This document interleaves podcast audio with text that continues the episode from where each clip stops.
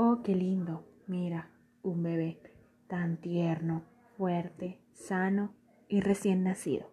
Pero alguna vez te has preguntado de dónde viene ese bebé? Si es cierto que la historia de la cigüeña que te contaron cuando eras un niño es verdadera, pues aquí, en un viaje de trompas y ovarios, te diremos la verdad de toda la historia que te han contado cuando eras tan solo un pequeño niño. Retrocedamos un poco en el tiempo y recordemos aquel bebé para ver su origen.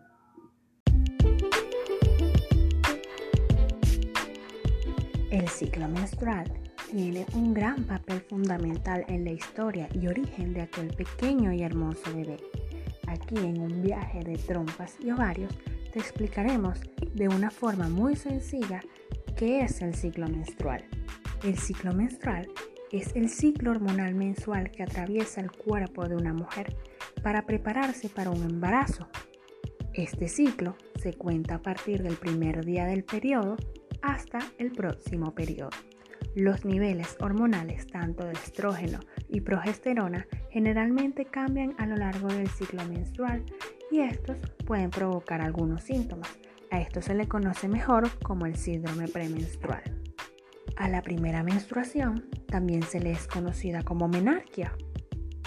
Es el día en que se produce el primer sangrado vaginal con origen menstrual en el cuerpo de la mujer y esto da una señal de que su cuerpo ya es fértil y está capacitado para que los óvulos sean fecundados para dar lugar a un cigoto que posteriormente se convertirá en el feto.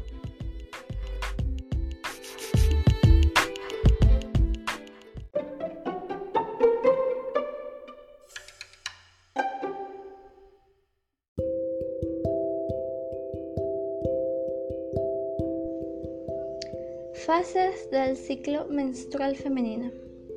Empecemos por la menstruación. La menstruación o periodo es el sangrado mensual de una mujer. Durante la menstruación, el cuerpo femenino está liberándose de las células de recubrimiento del útero.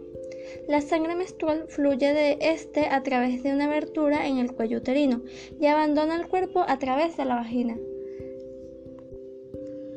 La cantidad de sangre que es expulsada está en torno a los 35 mililitros, pero en ocasiones es normal que varíe entre los 10 a 80 mililitros. Este proceso puede durar entre 3 a 5 días cada mes. Segunda fase, la preovulación. La preovulación es la fase que se produce tras la menstruación y como lo indica su nombre, antes de la ovulación. En ella, el ovario produce unas hormonas llamadas estrógenos, que se encargan de hacer que uno de los óvulos que se encuentran en su interior maduren.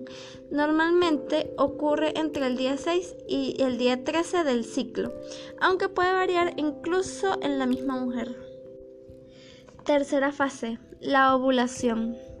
Durante esta fase, el óvulo completa el proceso de maduración y es trasladado desde el ovario en el que estaba alojado hasta el útero, a través de una de las trompas de falopio.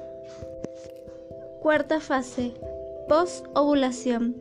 En caso de que la fecundación del óvulo no se haya producido, dicho óvulo acaba involucionando y es expulsado en la próxima menstruación. Tras la posovulación inicia un nuevo ciclo menstrual. Quinta y última fase. La duración del ciclo menstrual. El ciclo menstrual promedio tiene una duración de 28 días, aunque a veces puede variar acortándose o alargando su tiempo, llegando a variar de 21 a 45 días dependiendo de cada persona y de su cuerpo.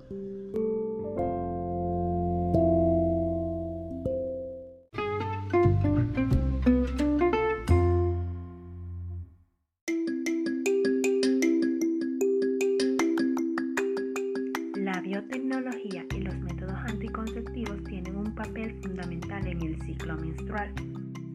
Tal es el caso que investigadores del Instituto de la Biotecnología de la UNAM trabajan en el desarrollo de un método anticonceptivo reversible para hombres, el cual sería el único en su especie en el mundo.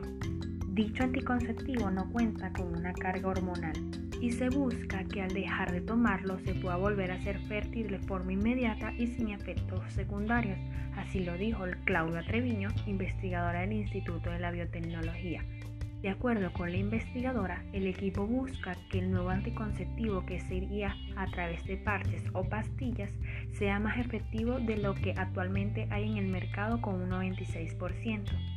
Con esta técnica, los científicos buscan librar a las mujeres de ser las únicas que se responsabilizan por el control de la natalidad ante los efectos adversos que tienen, por ejemplo, las pastillas anticonceptivas.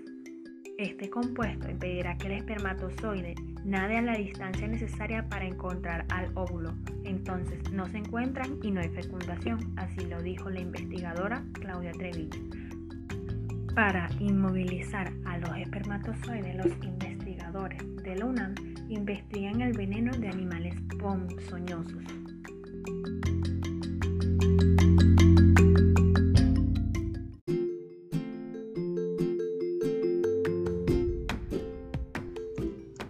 Gracias a este avance, se puede decir que expande las posibilidades de desarrollar y probar la seguridad y la efectividad de nuevos fármacos, así como entender mejor la endometriosis, los fibromas, la infertilidad o el cáncer.